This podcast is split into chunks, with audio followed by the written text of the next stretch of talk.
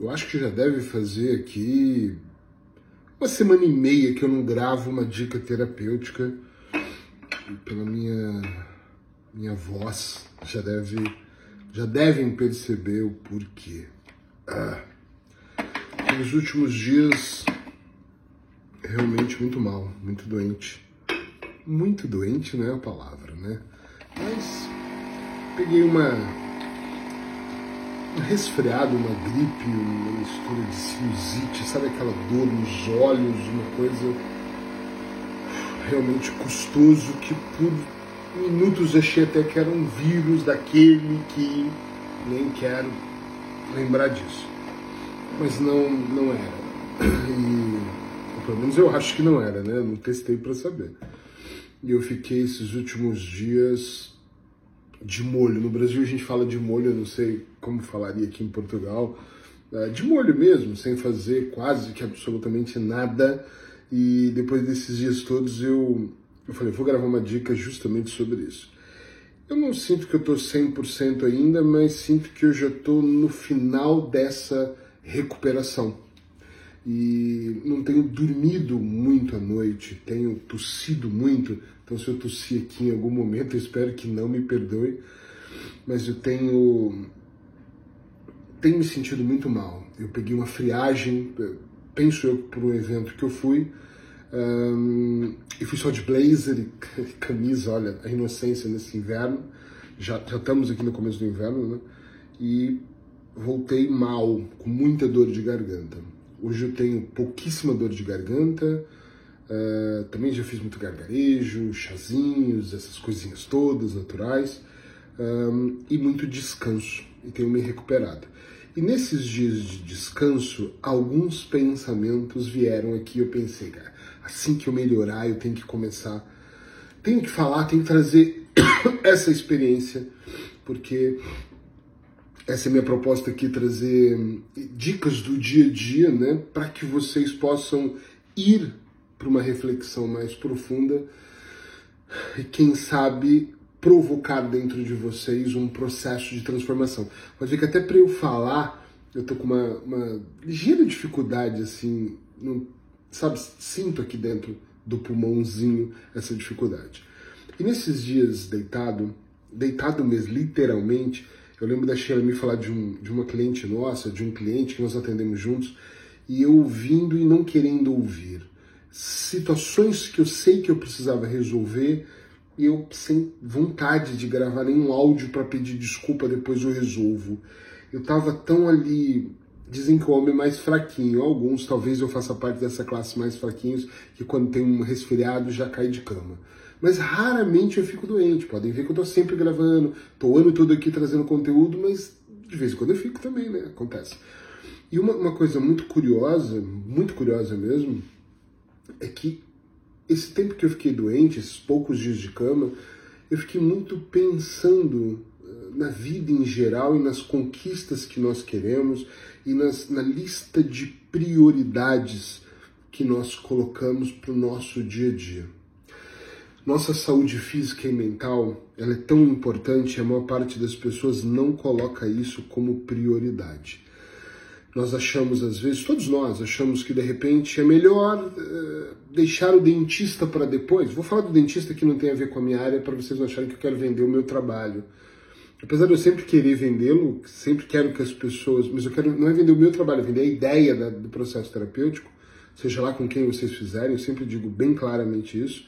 Mas não é só o processo terapêutico, é o dentista, é o médico, é fazer análises, é aí a nutricionista, o nutricionista, o coach, a, o que você acha que é importante, a, a, você tratar da unha encravada, que vai te trazer um, um, um, benefício de você caminhar talvez melhor. É de você cuidar da saúde mental, é de você cuidar da saúde espiritual. E nesses dias deitado eu pensei, caramba, eu em algum momento não me cuidei. E não foi só o blazer, talvez é o tipo de alimentação, talvez o tipo de bebida que eu estou bebendo, talvez é a ausência né, de alguns ingredientes na minha vida que não me ajudaram com a minha imunidade. Uh, com certeza o cuidado sim podia ter sido com cachecol, usado uma luva, uma touca ou qualquer coisa parecida, não usei. Mas o maior, o mais engraçado aqui é o, a lista de prioridades. Nós sempre encaixamos as coisas que são prioridades na nossa vida, que nós achamos que somos prioridades, e nos abandonamos. Quantas vezes eu tive mães no meu consultório que falaram a prioridade é eu tratar o meu filho. O filho nem quer o atendimento, o filho nem quer fazer as sessões. A mãe que precisa muito daquilo, ela está deixando ela para depois. Quantas vezes, inúmeras vezes, eu, eu convivi com famílias em tratamento onde percebia-se que o pai e a mãe tinham uma vida, eu não vou te chamar de miserável, que é o extremo, né? A gente sabe que é, mas tinha uma vida que não era tão, tão boa, mas era muito curioso como aquela vida não menos boa era para manter os filhos na universidade, o luxo também que os filhos precisavam, e estou pondo assim porque isso é muito discutível, né?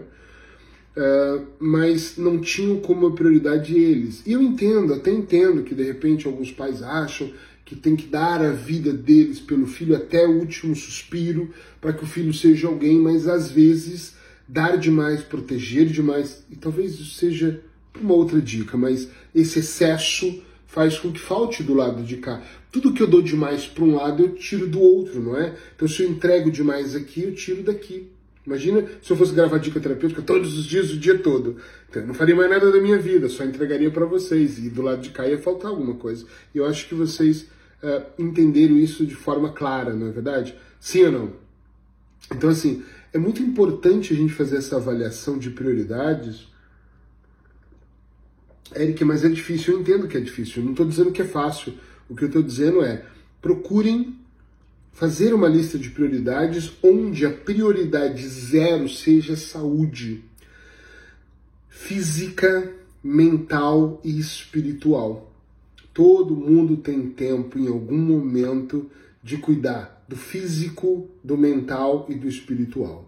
Eu não quero dar uma aula de como você vai cuidar disso, de repente, mas posso passar aqui uma ideia que é como é que eu cuido do físico? Cuidando do meu corpo, talvez deixando de subir o elevador e subindo e descendo de escadas, é uma opção.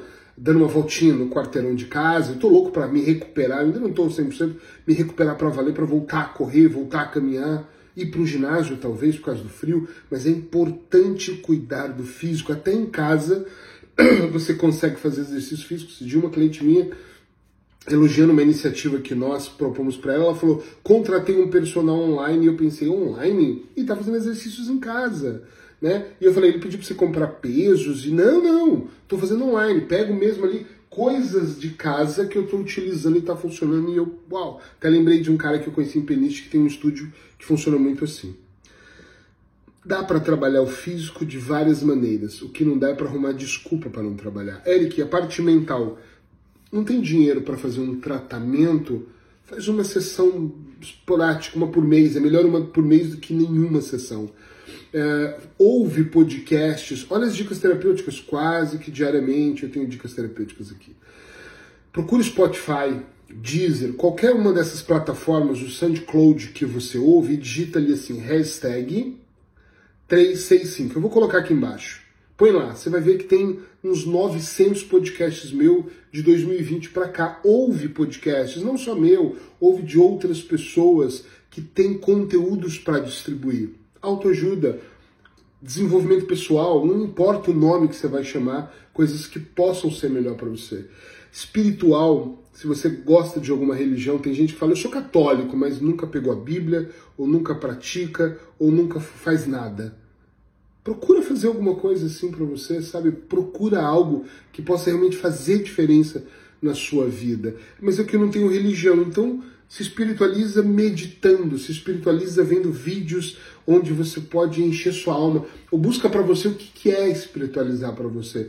De repente, espiritualizar para você é doar alimentos, é ajudar as pessoas a preparar o sopão dos sem-abrigos. De repente, para você, é bater na porta dos vizinhos e pedir cobertores e ajudar moradores de rua. Mas faça esse trio de cuidar do seu físico, do seu mental e do seu espiritual com prioridade.